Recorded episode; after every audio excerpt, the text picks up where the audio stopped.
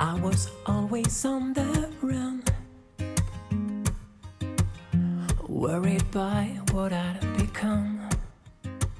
Comme beaucoup d'expatriés, Natacha a eu plusieurs vies en une. Attachée de presse en Belgique, elle est partie avec son mari et leur petite fille, Elise, à Shanghai d'abord et à Singapour ensuite. Leur expatriation a duré 5 ans et a pris fin cette année. Dans cet épisode de My Name is Mom, Natacha me raconte comment elle a appris à être mère dans un pays si différent de celui où elle est née, comment elle a choisi d'être mère au foyer avant d'avoir envie de réinventer sa vie professionnelle et comment on fait pour aider son enfant à s'adapter d'un pays à l'autre? Bonjour Natacha, merci de m'accueillir chez toi. Euh, Est-ce que tu peux te présenter? Qui es-tu? De qui est composée ta famille? Euh, Et voilà, et euh, raconte-moi un petit peu euh, quelques mots. Alors, je m'appelle Natacha, j'ai 44 ans, je suis mariée avec Arnaud et nous avons une fille de 6 ans et demi qui s'appelle Élise.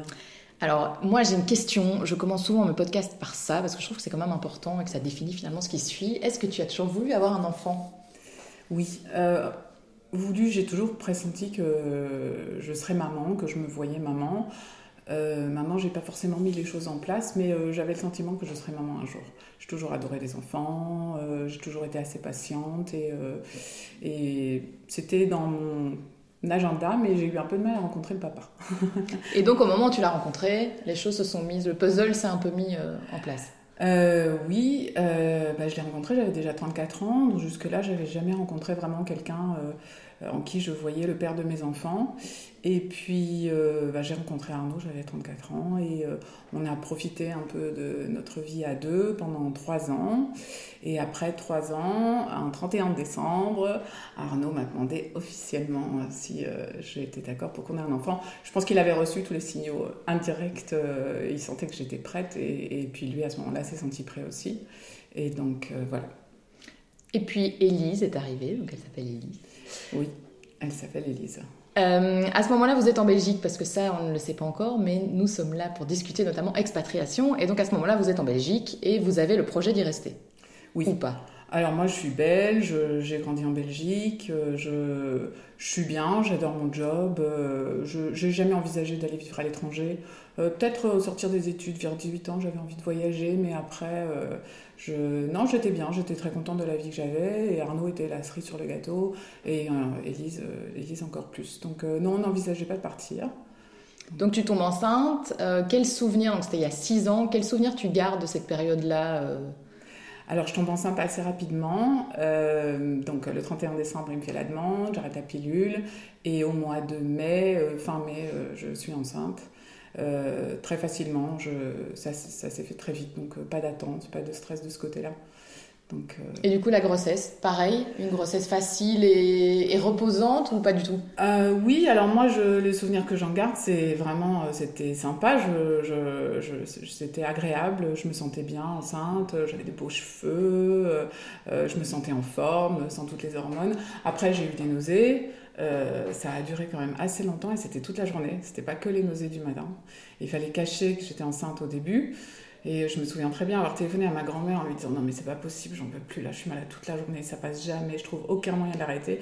Elle me dit ah mais tu sais ça va aller, euh, c'est trois mois et puis c'est fini. Je dis, mais non, me dis pas que c'est trois mois quoi. Je- euh, trois mois ça me semble insurmontable d'être trois mois malade comme ça tous Et les ça s'est arrêté au bout des 3 mois? Ouais, ça s'est arrêté au bout des trois mois. avait raison oui. quand même. Oui, elle avait raison, ça s'est ça s'est arrêté. Et, euh, et puis j'ai eu une grossesse très bien, très très agréable. Non, c'était super. Et le souvenir que tu gardes de ton accouchement? Comme une lettre à la poste? Vraiment? Oui, oui, oui.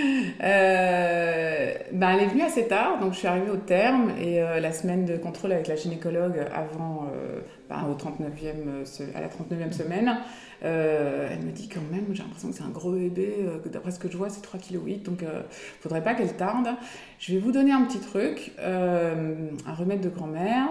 Euh, vous prenez de l'huile de ricin. Euh, une petite cuillère à café le premier jour pour voir si l'effet est pas trop fort et après une cuillère à soupe et puis on verra. Sinon il faudra provoquer effectivement. Le soir je range, je prends ma petite cuillère à café, tout va bien. Le lendemain petite cuillère à soupe et là je sens que ça commence à travailler. Et j'ai Arnaud qui me dit bon bah moi je vais dormir, hein, euh, tu, tu me tiens au courant, hein, au moins je me serai reposée. Moi je vais prendre un bain parce que la gynécologue m'avait dit que si les contractions Ouais. continuaient après le bain, il fallait que j'aille à l'hôpital. Effectivement je sors de mon bain je prépare mes affaires, je réveille Arnaud. Allez, on debout, la sieste est finie, on va à l'hôpital parce que là ça continue. Donc direction hôpital, euh, là je me change et je perds les os. Euh, péridurale. Et puis, euh, comme une bulle. On avait préparé une playlist de, naissance, Arnaud était dans la chambre, les chambres sont, étaient immenses, euh, il y avait des couleurs tamisées, c'était super, j'entendais des femmes crier dans les autres chambres. Moi j'avais accepté, je voulais la péridurale. Et, et puis à 9h, l'infirmière voit que tout, tout, prend forme, elle appelle la gynécologue et 45 minutes plus tard, elle est là. Ouais, donc le pied, quoi. le pied. Première grossesse, ok, accouchement, ah ok. Alors elle sort, l'infirmière la pèse, 4 kg 100. Ouais, quand même. Euh, donc euh, là, elle me dit, ouh là là, ben, heureusement qu'elle n'a pas attendu plus longtemps parce que 54 cm et 4 kg 100, moi j'avais même jamais entendu qu'un bébé pouvait être... Euh, Dépasser les 4 kg. Voilà, exactement. Et donc voilà, mais super bien, vraiment tout nickel, deux jours à l'hôpital et puis, et puis on sort de l'hôpital et tout va super bien. Est-ce que tu t'es sentie mère ce jour-là? Est-ce qu'il y a eu une révélation ce jour-là? Ou est-ce que c'est venu progressivement par après? Ou est-ce que tu te sentais déjà maman quand tu étais enceinte? Je je me sentais déjà maman. En fait, j'étais attachée de presse à ce moment-là. Et euh, ça a un côté un peu euh, maternel déjà d'être attachée de mm. presse, de s'occuper des gens autour. Euh. et donc je me sentais déjà maman en fait. Mais, mais effectivement, quand on pose le bébé sur soi, dans cette bulle-là, c'était...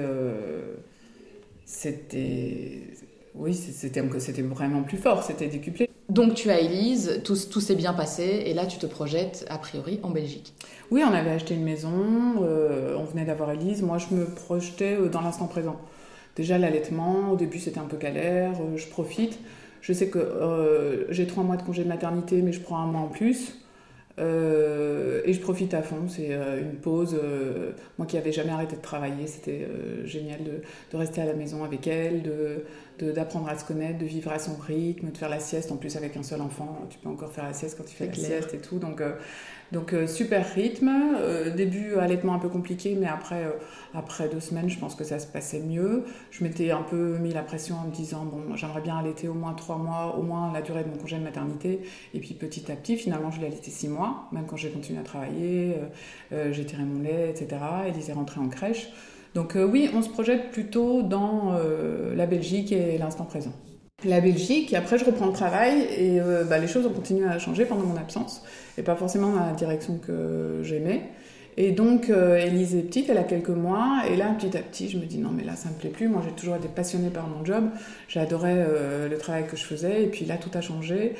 Et je sais quand j'ai rencontré Arnaud que euh, lui, il a des envies d'ailleurs, il a envie de voyager, il a envie de partir, euh, de sortir de sa zone de confort.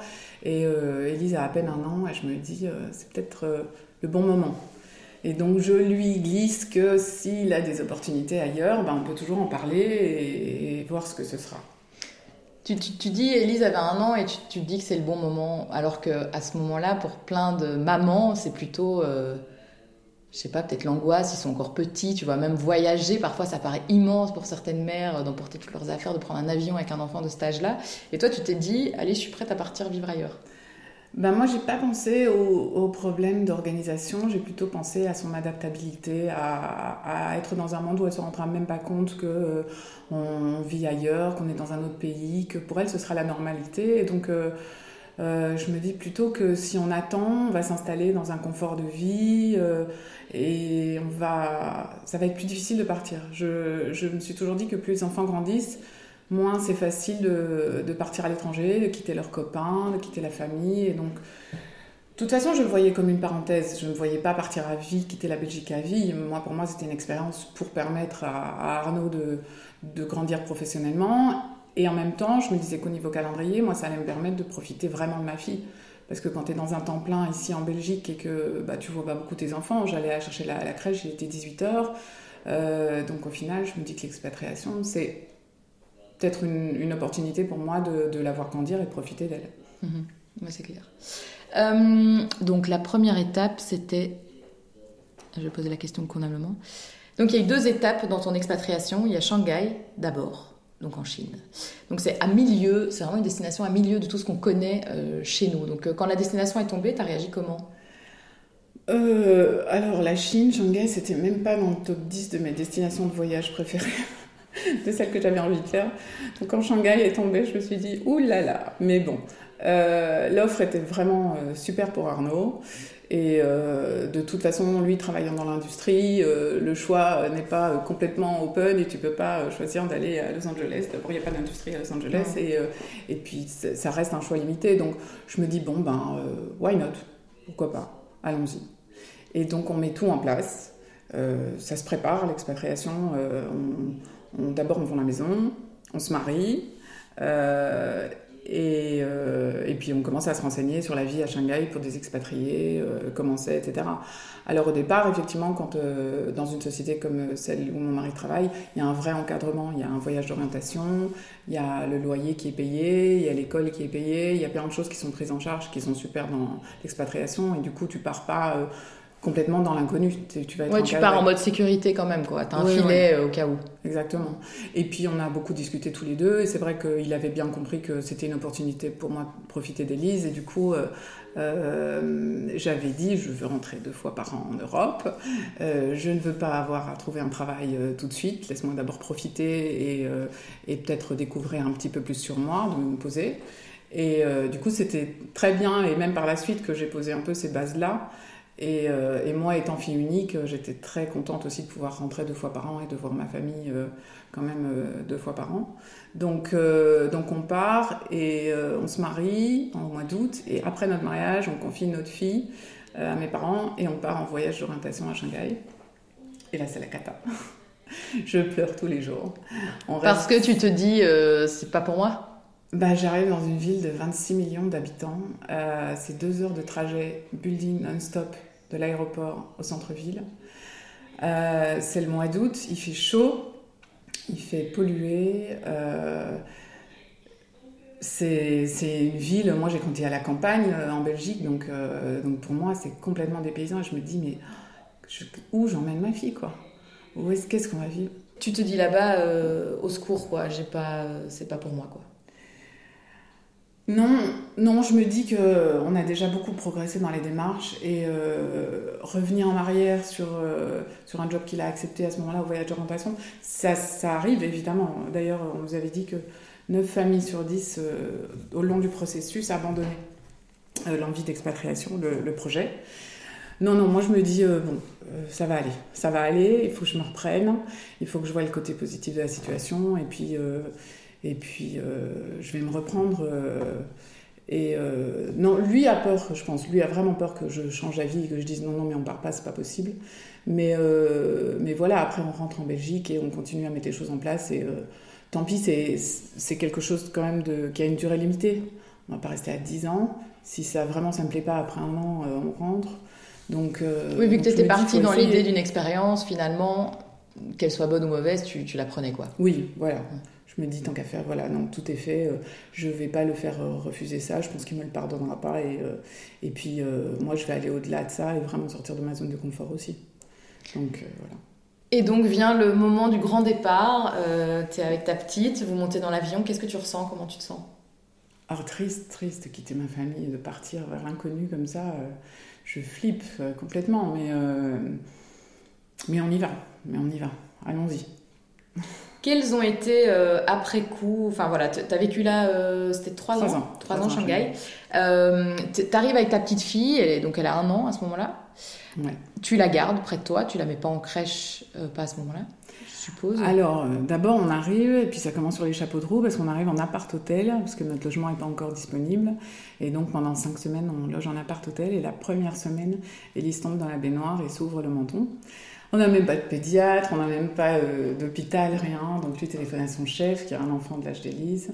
Euh, il prend rendez-vous pour nous dans un hôpital de jour, in extremis à 19h. Il fait noir, on demande de réserver un taxi, on fonce, elle, elle saigne, c'est complètement ouvert et tout. Donc c'est le stress, euh, chirurgie, on la recoue. Déjà Ouais, comme arrivé, on a fait mieux, quoi. Ah là là, oui, c'était... Alors lui a gardé son sang-froid, mais moi, moi, je perdais un peu pied à ce moment-là. Bon, après, on l'a soigné et tout. Mais moi, je voulais assez rapidement trouver euh, une crèche. Euh, parce que je voulais pas qu'elle reste collée à moi. Je voulais trouver quelque chose, même à mi-temps, mais euh, qu'elle puisse continuer à avoir d'autres enfants et qu'elle reste pas dans, dans une bulle avec sa maman parce que je me disais qu'après c'est encore plus dur la séparation et tout. Donc euh, je me dis autant qu'elle en profite. Puis notre envie c'était aussi qu'elle elle apprenne une autre langue. hein. On voulait qu'elle apprenne l'anglais.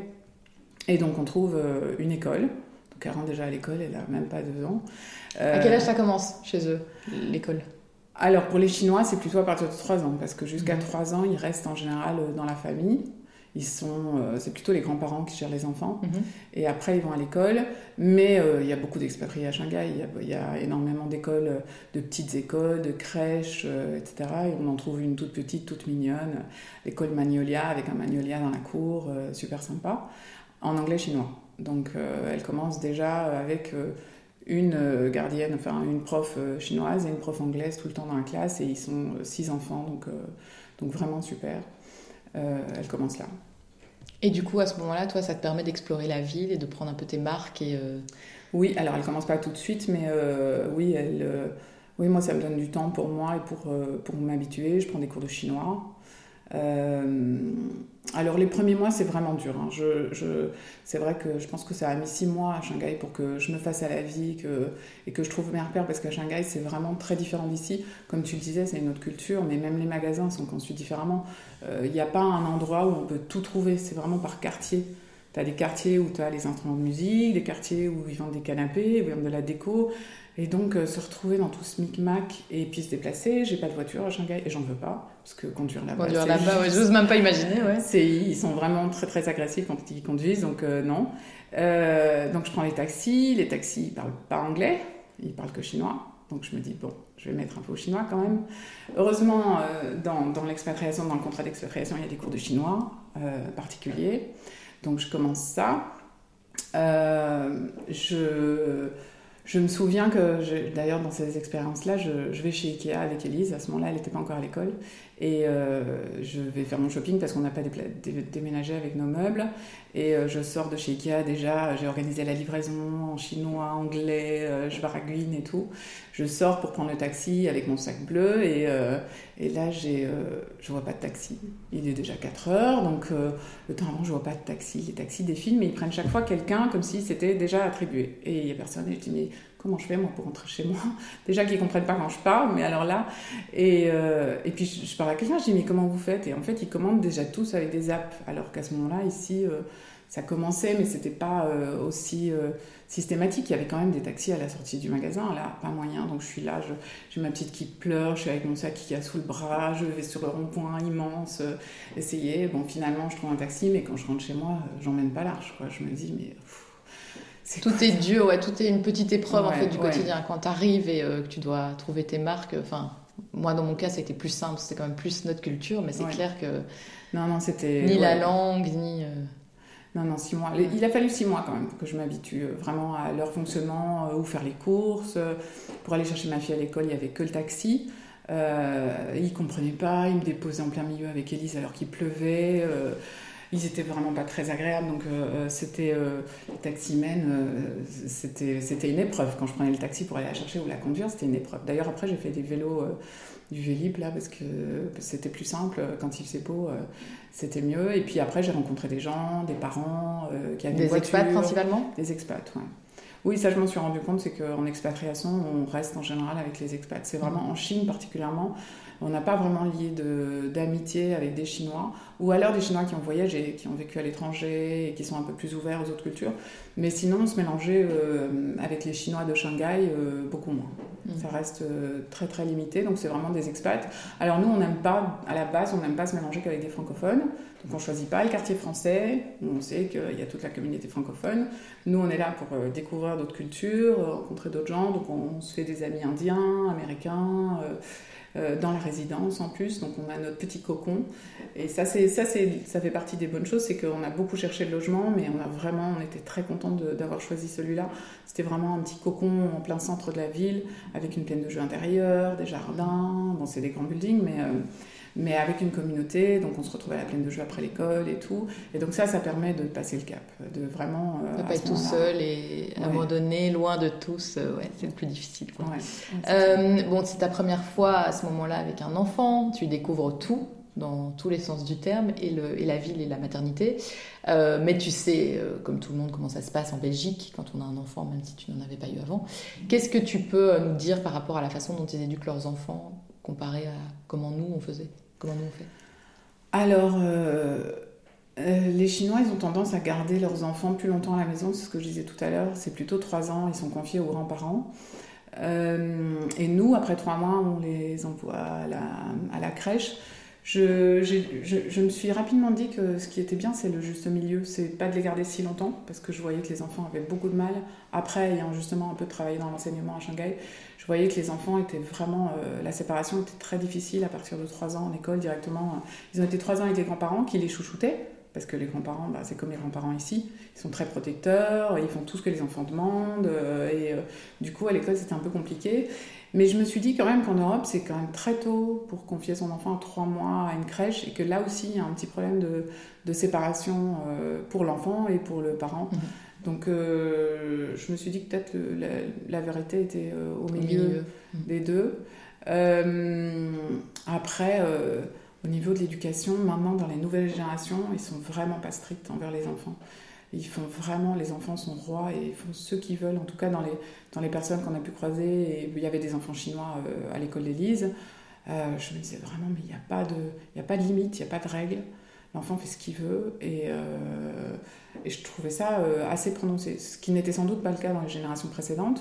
Mais en tout cas, avec l'essor économique que le pays a connu, vraiment je voyais des, des, des, enfants de 5 ans manger des chips et boire euh, euh, des boissons euh, sucrées pétillantes partout à la sortie de l'école, souvent en surpoids en plus, alors que les générations, nos générations chinoises sont, mangent énormément de légumes, mangent très sainement, mais les générations plus jeunes, je me disais, mais c'est pas bien parti mhm. là.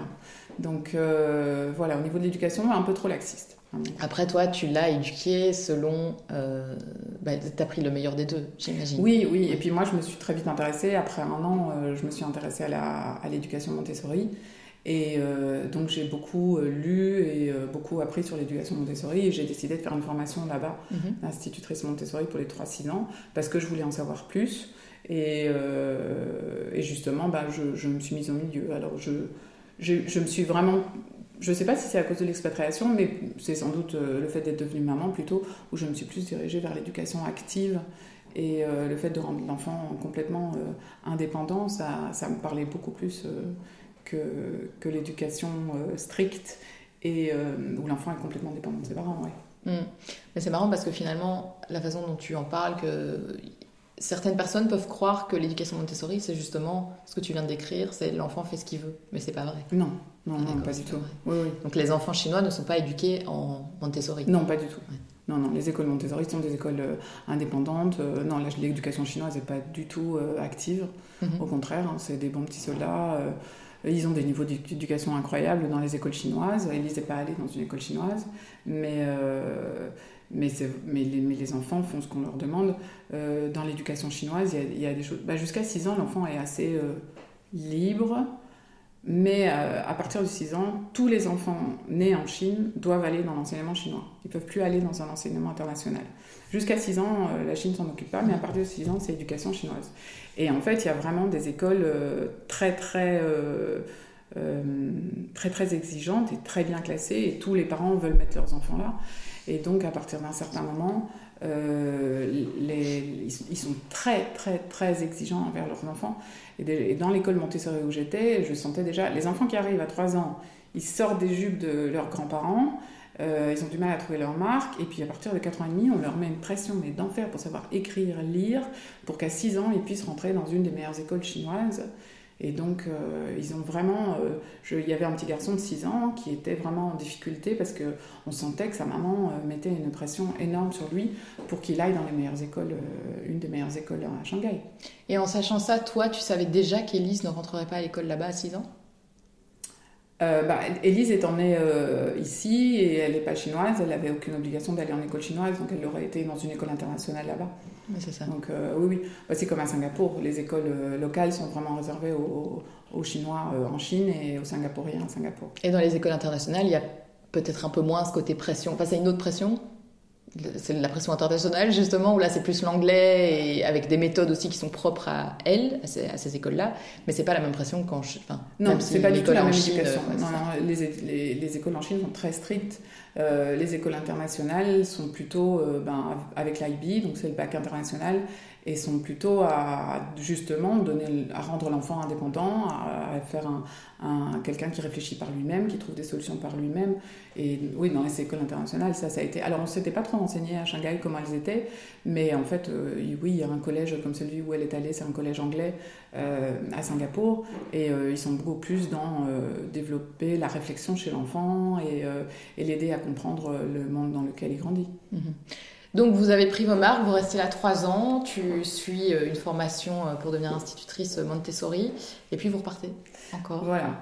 Euh, je suis cette formation pendant un an et puis, euh, et puis se pose la question est-ce qu'on prolonge, est-ce qu'on ne prolonge pas?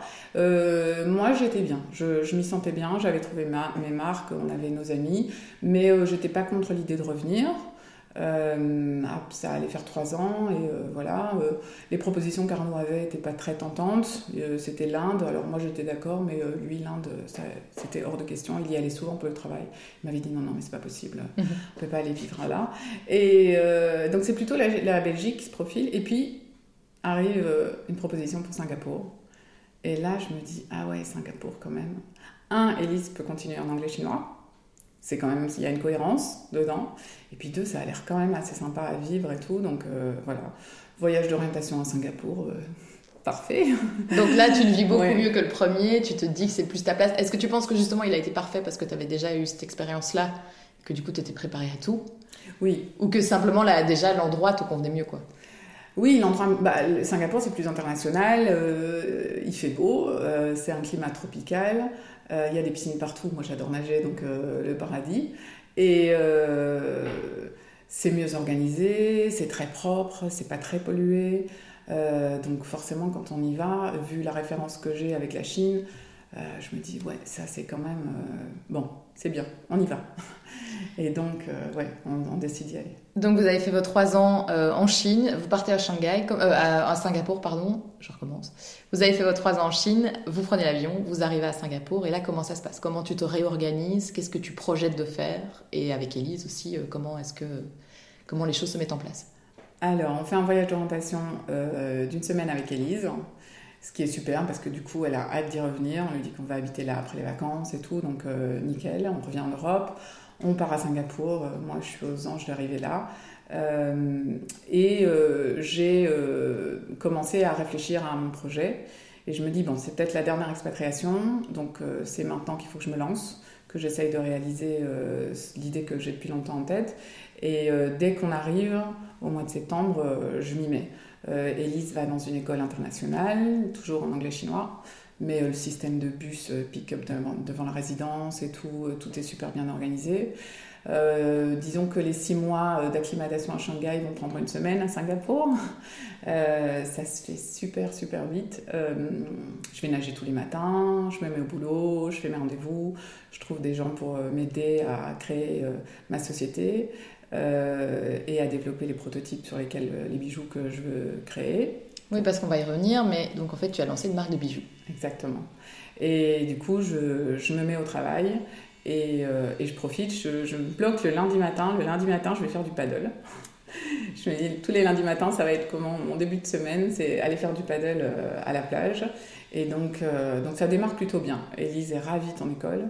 Euh, moi, ça me fait un peu peur parce qu'elle était dans une petite école avant à Shanghai et quand je vais la chercher à Singapour, euh, il y a euh, 70 bus sur devant qui attendent tous les enfants. Il y a 1400 élèves. Ouais, c'est plus du tout le même environnement quoi. Ah non, plus du tout le même environnement, ça fait, c'est l'usine. Mais c'est l'usine euh, super bien organisée. Je m'en rends vite compte, il y a plusieurs, il y a trois parties à l'école. Euh, les enfants sont vraiment bien pris en main, euh, ils sont en uniforme. Euh, c'est une école anglaise, c'est un collège anglais. Euh, vraiment euh, nickel. Je suis épatée par, euh, par le niveau d'enseignement, par les méthodes qui sont utilisées, par l'enthousiasme des profs, par leur énergie, par les activités qui sont proposées. Vraiment, je suis en admiration devant l'école. Et elle s'adapte bien, aucun problème à ce niveau-là. Ah ouais, ouais, elle adore. Euh, Il y a des maisons comme dans Harry Potter, elle est hyper dedans, elle adore plus que le mauve, c'est la couleur de sa maison. Elle est vraiment, euh, elle s'adapte super vite euh, à la vie là-bas. Bah, pas trop compliqué non plus parce que quand elle rentre de l'école, elle va nager, donc euh, ou elle est pleine de jeux, donc euh, elle a des copains dans la résidence. Euh, c'est une vie vraiment très sympa pour des enfants. Mhm. Donc ça se fait très bien pour elle et pour moi. Et puis moi, je me remets au boulot. Euh, ça fait du bien aussi parce que, parce que bon, malgré la formation Montessori, je sens que dans le couple, quand même, il y a un déséquilibre. Euh, L'expatriation, je, je pense pas que mon mari s'y attendait, mais euh, ça a créé un déséquilibre dans le couple. C'est qu'il y a que lui qui travaille, il y a que lui qui, qui rapporte l'argent à la maison, et du coup, ça lui met une pression que je pense qu'il considérait pas trop avant. Il pensait pas à ça quand on est parti. Et du coup, euh, je- moi, je suis contente de me remettre un peu dans la vie active, même si mon activité n'est pas du tout rentable au début, puisque je travaillais uniquement sur le lancement, la création des logos, le packaging et tout ça. Mais, euh, mais je suis quand même active. Je suis pas euh, Avec un projet professionnel, avec Voilà. quelque chose qui te porte autre que s'occuper de son enfant. Quoi. Exactement. Ce qui est vachement important d'ailleurs en expatriation et qui n'est pas facile à mettre en place. C'est souvent un conjoint qui travaille, effectivement, comme tu dis, l'autre qui ne travaille pas et qui dépend de lui. Et parfois, ça peut durer. Il y a des couples comme ça qui, qui font ça Ah pendant oui, des oui. années, des années. Quoi. Ah oui, on en Mm. connaît, mais, euh, mais effectivement, il y a toujours euh, des conflits. euh, mais tu travailles pas. Enfin, oui, oui. Les couples qu'on connaît, c'est comme ça. Si, si à un moment le conjoint qui travaille pas s'active pas à faire quelque chose, même si c'est pas quelque chose de rentable, mais au moins de rester actif et de rester dans la vie active, je pense que ça, ça l'a perturbé. Ouais. Il était content aussi qu'on rentre pour que pour, pour qu'on se remette dans une vie un peu plus équilibrée. Mhm.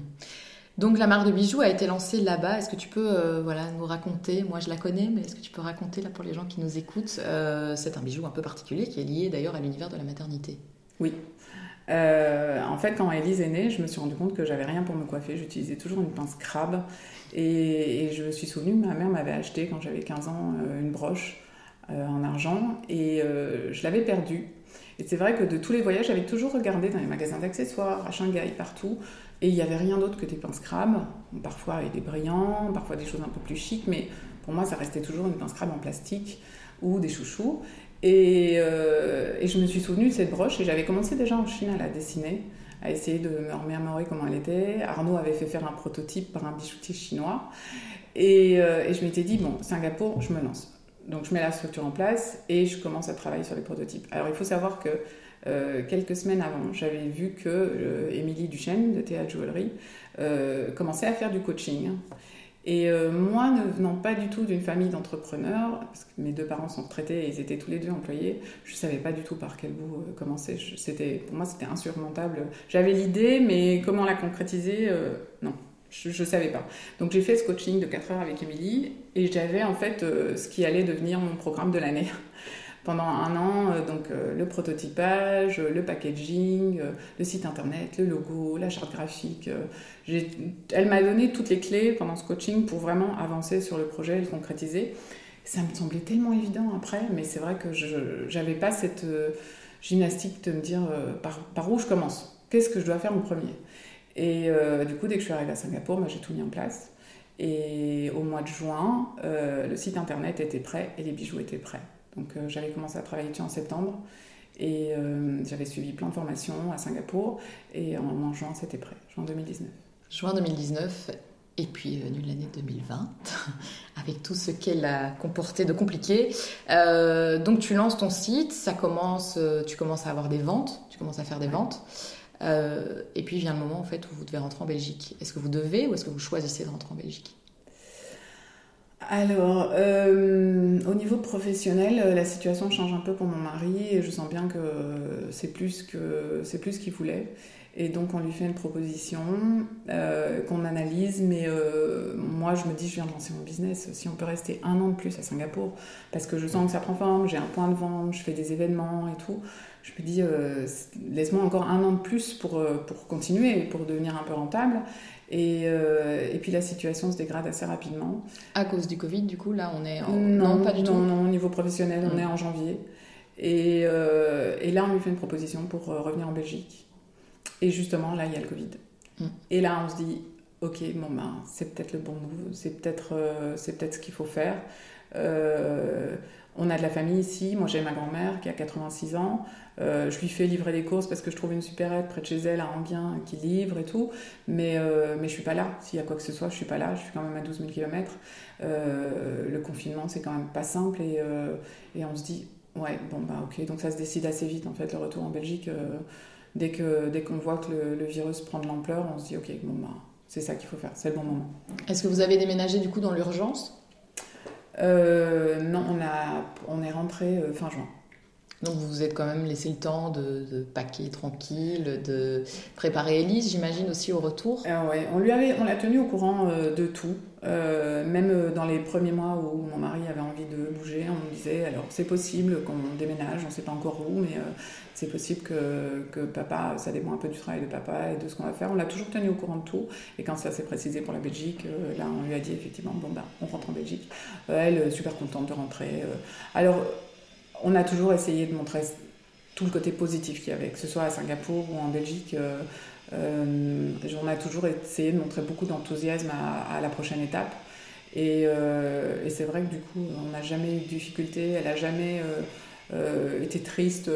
Si elle en parle, mais on en parle beaucoup avec elle, de quitter ses amis, mais, tout de suite après, elle dit Mais je vais m'en faire des nouveaux, c'est une nouvelle aventure, euh, voilà. Moi, j'ai eu beaucoup plus de mal, mais j'ai essayé de pas trop lui montrer euh, tout ce qui allait manquer. Mais enfin, je, pense qu'elle le sait. Euh, je pense que ça se voit aussi, euh, les moments que j'ai eu un peu plus euh, tristes de, partir de Singapour, parce que moi j'adorais Singapour.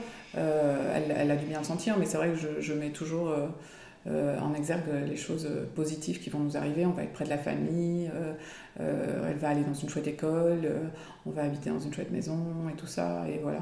Et puis il y a tout le processus de recherche qui se met en place. Parce que que ce soit aller en Chine ou à Singapour ou ici, il faut chercher une école, il faut chercher un logement, il faut décider. Là, tu deviens experte. ah oui, oui, euh, là, ouais. vraiment, oui. Et puis, je me fais confiance maintenant. Parce que je sais que les choix et même les heures que j'ai passées sur euh, Internet à faire des recherches de logement, d'école, etc., à chaque fois, on a vécu une super expatriation. Donc, je me dis, bon, là, il faut vraiment, je m'y mets. Donc, je, suis un peu obligée de mettre là entre parenthèses parce qu'il faut préparer euh, cette, cette rapatriation et euh, cette impatriation. Impatriation, ouais, c'est le mot qu'on utilise quand donc on rentre dans son pays d'origine après Voilà. une expatriation. Et donc, euh, bah, on met tout en place. On est confiné en plus. Euh, tout est fermé. Piscine, plage, pleine de jeux. Euh, on est dans nos appartements. On ne peut pas en Mm. sortir sauf pour aller faire les courses, comme ici. Le paddle, c'est fini. Le paddle, c'est fini. Euh, on a une chance énorme, c'est qu'une semaine avant notre avion, notre vol, il réouvre un petit peu. Et donc, on a l'occasion d'aller au revoir à notre plage préférée, de revoir euh, deux couples d'amis euh, quand c'est fait, pour vraiment dire au revoir correctement. Et ça, c'est super parce que Elise a l'occasion d'aller à l'école et de, et de dire au revoir à sa classe. Et du coup, euh, je trouve que ça se c'est- J'avais un peu peur que ça se fasse confinement, vol, retour. Et qu'il n'y ait pas de au revoir. Vraiment. euh, et, et ça, ça c'est super. On est super contents. Et du coup, on prend l'avion un peu plus léger. Et, et tout est fait, tout est prêt pour qu'on arrive ici. Et que on- Ah, c'est donc c'est la suite de l'aventure finalement. oui, euh, voilà, on a bien profité, c'était cinq années euh, super, on a beaucoup voyagé en Asie. Euh, Élise a un bagage énorme euh, parce qu'elle parle anglais, chinois et français. Et donc voilà, maintenant la difficulté c'est en Belgique, comment on fait pour garder ce bagage et, et- et lui offrir le meilleur en éducation. Donc, donc voilà, ça c'est les questionnements qui viennent après. Après, parce qu'en fait, on, on en parle assez peu, euh, les, les- les gens ne comprennent pas, pour euh, être passé par là, que quand tu vis une expatriation et que tu reviens, tu n'es plus vraiment chez toi. Tu n'es plus chez toi nulle part, tu es un petit peu chez toi partout. Euh, c'est pas forcément négatif, mais c'est une réalité et c'est aussi la preuve. Ta fille, elle s'adapte. euh, tu lui annonces demain que finalement vous partez aux États-Unis. Bon, ok, ça lui ira, parce que finalement, les enfants, quand tu les expatries comme ça et que tu les changes d'endroit, ils s'hab- ils s'habituent, Oui. ils s'adaptent à tout. Oui. C'est des enfants qui, en fait, s'adaptent à tout. Alors j'ai une théorie, je ne sais pas si ça se vérifiera. Je pense qu'à l'adolescence c'est plus compliqué. Ouais. Je pense que tant qu'un enfant est petit, ce dont il a besoin c'est de ses parents. Et tant que son socle est là, si son socle est solide et que l'expatriation se passe bien pour les parents, je pense que ça se passera bien pour l'enfant. Après, euh, je pense quand le socle se déplace vers les amis, c'est peut-être plus compliqué. ouais. Voilà, une fois qu'à 11-12 ans, euh, les enfants ont besoin d'autre chose que des parents pour euh, se, se construire, je pense que c'est plus difficile. On l'a vu, on a rencontré des amis qui vivent au Canada et, et c'est leur, leur, fille qui a quitté quand elle avait 11 ans un endroit a eu énormément, il était toujours en crise quand ils sont arrivés au Canada parce que parce qu'elle a besoin d'autres choses, elle a besoin d'autres personnes pour se confier et pas toujours à ses parents parce qu'elle devient adulte. Donc, donc, je pense que c'est plus compliqué. Ouais. Mm. Mais après, je vérifierai, on verra. Ouais, c'est un autre voyage derrière. Euh, donc voilà, impatriation. Quelles sont les difficultés que tu as rencontrées quand tu es rentrée? Au-delà euh, du fait que confinement, coronavirus et difficulté de voir les gens aussi, parce que vous rentrez d'expatriation et en fait vous pouvez voir personne. Oui, bah, une petite quarantaine. Euh, et puis, et puis bah, après bel été, heureusement. Donc euh, on a l'occasion de voir ma grand-mère, de pouvoir euh, l'emmener au restaurant, de sortir, euh, toujours masqué, mais, on les voit et on profite et il fait beau et tout va bien. Bon, de toute façon, dès qu'on a fini la quarantaine, on se met à la recherche de l'école, on bétonne l'école. on sait déjà dans quelle direction on va, mais on veut visiter, etc. Et puis tout de suite après, logement, parce que j'avais fait l'erreur, on avait fait l'erreur à Shanghai, d'abord chercher le logement et puis l'école, et on s'est rendu compte qu'en expatriation, s'il y a des gens qui veulent s'expatrier, que ça intéresse, il faut d'abord chercher l'école et puis le logement. Et, euh, et, du coup, tout de suite après avoir bétonné l'école, euh, on cherche le logement et, euh, et, puis après on profite. On profite de l'été. D'abord l'organisation pratique et puis après on se détend. Ah oui, comme ça on peut se vider l'esprit et penser Et donc justement l'école, mais tu, tu, continues finalement sur le, le parcours d'Élise, le parcours scolaire qu'elle avait commencé là-bas. Tu l'as inscrite en école internationale. Oui. Alors, on a beaucoup réfléchi évidemment parce que ça a un coût l'école internationale, mais mais j'ai parlé à des linguistes, je me suis renseignée auprès de parents d'expatriés, etc. Et c'est vrai qu'en revenant ici, bah, du coup, elle serait confrontée uniquement euh, aux Français. Nos familles, nos amis, nous, on parle français. Et même si elle a eu 5 ans d'anglais et de chinois, euh, ça risquait de partir. Peut-être que ça resterait quelque part. Souvent, euh, il y a des gens qui disent qu'il le gardent. Mm. Mais, euh, mais elle arrêterait de le pratiquer. Et on s'est dit, non, mais c'est trop dommage. Elle parle tellement bien anglais. Elle, elle, a, elle a, plus de vocabulaire que nous à 6 ans. Donc, donc quand on a entendu parler de cette école-là, l'école internationale, on s'est dit, mais, mais évidemment. Alors après, c'est un choix parce qu'on n'est plus expatrié. Donc l'école est plus payée le logement est plus payé, donc on revient à la situation d'il y a 5 ans où c'est nous qui devons payer ça avec des salaires qui ne sont pas des salaires d'expatriés. Et euh, du coup, on se dit, bon, c'est un sacrifice financier, euh, on va moins voyager, mais on a bien profité en Asie, donc ça va. Euh, puis il y a le virus, donc de toute façon, les voyages, ça va être un peu ralenti. voilà, on fait, on fait des choix et, et on décide de l'inscrire là, et on se dit, oui. C'est pour nous, pour moi qui ai découvert l'IB, donc le bac international, et, et, le, et de l'avoir parlé comme ça euh, de manière très fluide dans une autre langue, je me dis non mais il faut, il faut faire le sacrifice, ça vaut la peine. Puis on n'a qu'un enfant, donc... Euh, Justement, ça fait partie des questions que j'avais envie de te poser. Tu me disais que tu étais fille unique. Élise est fille unique. Est-ce que ça a toujours été le projet qu'elle soit fille unique Ou est-ce qu'il y a eu euh, des questionnements à ce sujet-là, d'autres envies Alors, avant de rencontrer Arnaud, je m'étais toujours projetée avec deux enfants. je me disais que j'en aurais deux, voilà. Et puis, on a eu Élise. Euh, les premiers mois d'Élise, j'étais déjà prête à remettre le couvert, et Arnaud pas trop. et, euh, et puis de fil en aiguille, puis il y a eu l'expatriation. et euh, moi, je suis unique, mais j'ai jamais souffert d'être enfant unique. Donc ça me faisait pas peur qu'elle le soit. Et, et on, avait vraiment trouvé un, rythme. je, je, trouve qu'on fonctionnait bien, on avait trouvé notre équilibre. Et, et puis je après, ça, on n'a pas creusé le, projet. On se sentait bien tous les trois et euh, on s'est dit qu'on resterait comme ça. Alors, ça pose beaucoup de questions et ça fait sans doute partie de mes, euh, doutes. C'est que bah, Alice, je l'ai eue, j'avais 38 ans. Et moi, je suis, ma mère m'a eu quand j'avais 24 ans. Et donc, elle, elle aura un autre, euh, une autre conjoncture familiale parce que moi, je serai forcément plus âgée quand elle grandira. Moi, j'ai toujours mes parents, ils sont toujours ensemble en plus. J'ai toujours ma grand-mère. Euh, à 44 ans, c'est pas évident. Euh, j'ai jamais connu la mort d'un proche, même d'un ami ou jamais. Et donc, je me dis qu'Ellie sera plus vite confrontée à la perte de quelqu'un euh, que moi. En même temps, euh, je me disais, mais c'est pas une bonne raison pour avoir un enfant. Euh, c'est pas suffisant, je crois.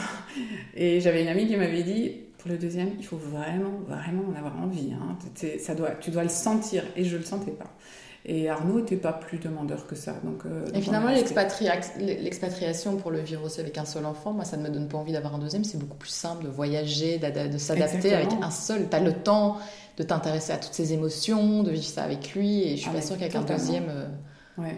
Mais même prendre l'avion, c'est clair. Prendre l'avion avec deux, je voyais des mamans qui voyageaient avec trois et qui allaient en Australie. oui. mais... Avec un, tu peux encore voyager tout seul, tu vois, toute seule avec lui, quoi. C'est faisable. Alors qu'avec deux, déjà, ça part un peu dans tous les sens. Oui, oui, non, c'est clair. Et puis c'est vrai que je, elle a eu, elle a, j'ai eu le temps vraiment de, de, de m'occuper d'elle et, euh, et, et, de gérer tout ça avec un deuxième. Euh, je sais pas. Après, en expatriation, il y a énormément de gens qui font beaucoup d'enfants mhm. parce que souvent en expatriation, tu te recrées un cocon aussi. Hein. Vu que tu es isolé, que ta famille, tu l'as laissée dans ton pays d'origine, bah, tu te recrées ta propre famille là-bas. Euh. Oui. Non, c'était déjà dit ça. Si tu, vois un jour on s'expatrie dans le fin fond du Canada, dans une cabane et qu'il neige la moitié de l'année, il n'est pas impossible que ça revienne sur le tapis parce que finalement, tu es entre toi et toi, donc tu te dis bah, pourquoi pas. Mais euh... oui, c'est clair.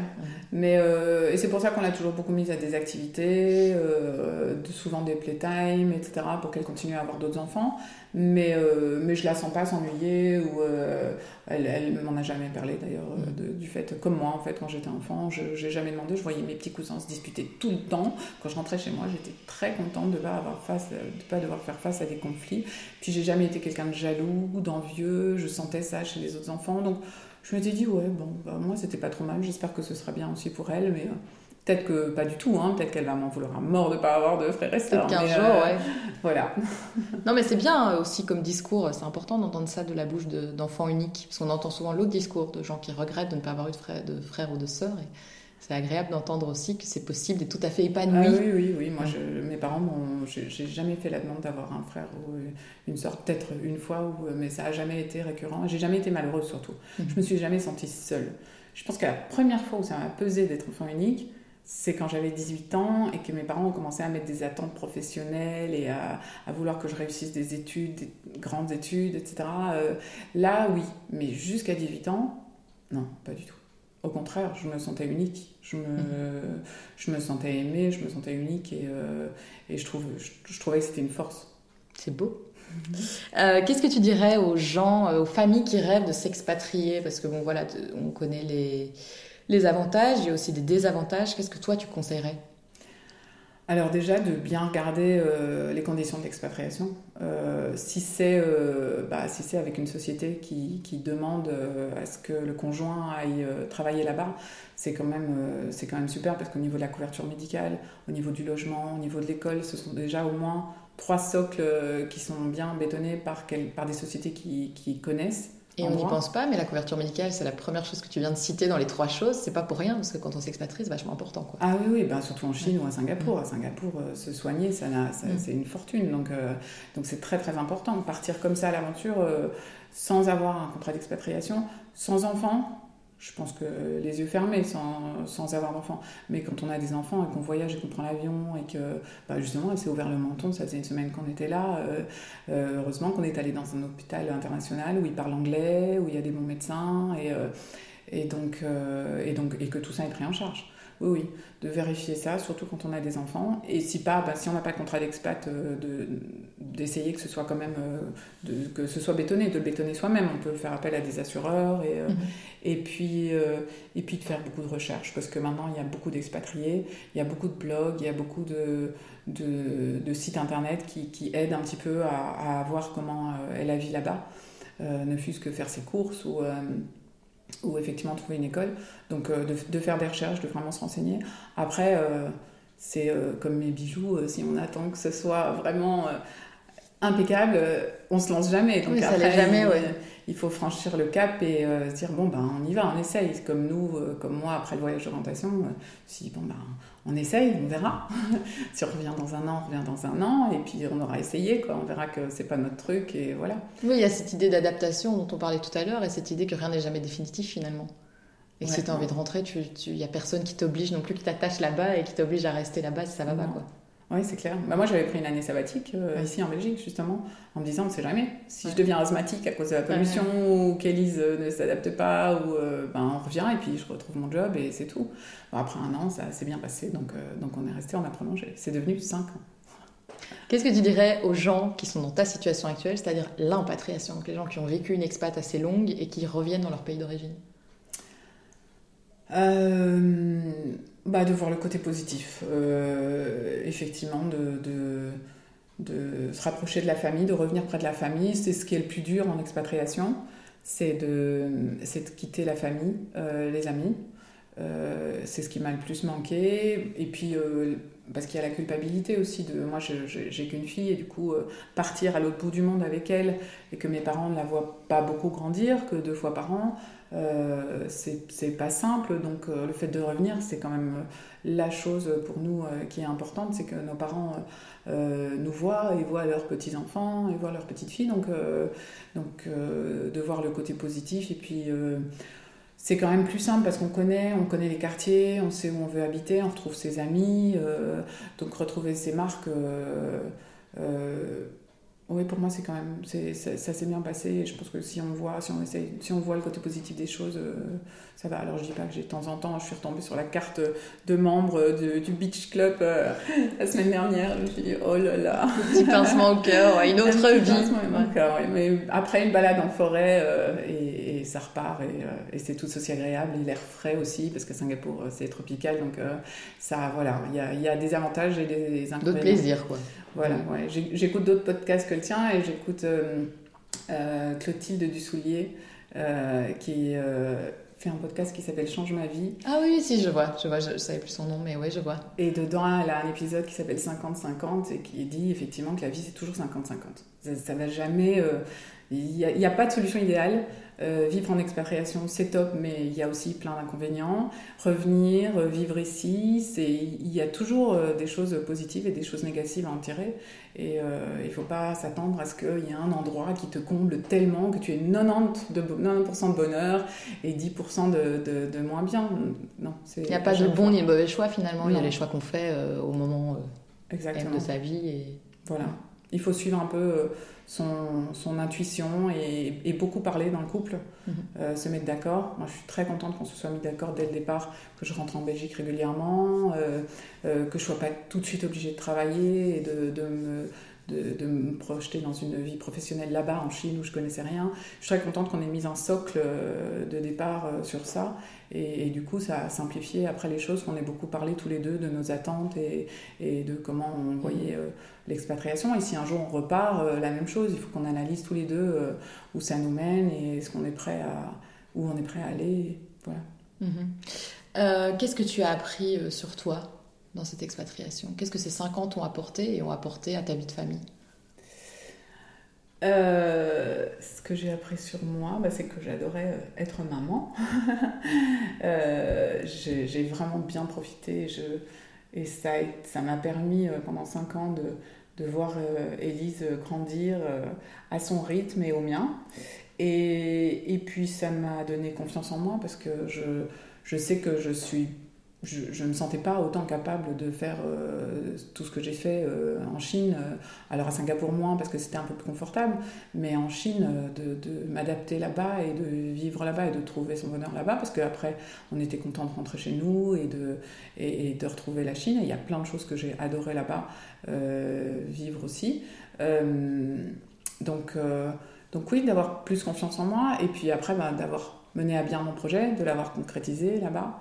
Ça aussi, j'ai fait plein de choses parce que en créant les bijoux, j'ai touché à tout, que ce soit les réseaux sociaux, le site internet, le prototypage, la bijouterie, le packaging. ça m'a donné aussi énormément confiance en moi de pouvoir me lancer si on était resté ici, j'aurais pas forcément euh, passé le cap de, me lancer et j'aurais pas su euh, que c'était possible, que oui, je pouvais être entrepreneuse aussi et, euh, me lancer seule dans un projet qui me plaisait. Du coup, là, la suite des aventures chez vous, ça se profile comment? L'envie de développer ta marque en Belgique, d'en de, vivre, d'en faire vraiment que ta passion devienne un métier à part entière oui, exactement. Bah alors là, on s'est donné euh, six mois euh, pour que ça fonctionne, pour que la sauce prenne ici. Elle a très bien pris à Singapour, donc je me dis que ça vaut la peine d'essayer ici. Euh, j'ai eu un article dans la presse la semaine dernière, j'en ai encore un la semaine prochaine, et, et là, bah, depuis, l'apparition de l'article, c'est j'ai des commandes tous les jours, donc je croise les doigts parce que je cherchais les points de vente en septembre. Forcément, avec le confinement, maintenant, il n'y a plus de points de vente ouverts, donc ça s'arrête. Euh, mais euh, la vente online fonctionne bien pour l'instant, donc, euh, je vais continuer là-dessus. Et, puis on va voir ce que ça donne. Oui, d'en vivre, ce serait, l'objectif, de pouvoir en vivre, développer d'autres modèles et de continuer ça ici, oui, en Europe. Merci pour euh, toutes ces belles histoires et ta jolie façon de raconter. Euh, que tout se passe bien pour toi et euh, ben, peut-être au prochain voyage, qui sait? Merci.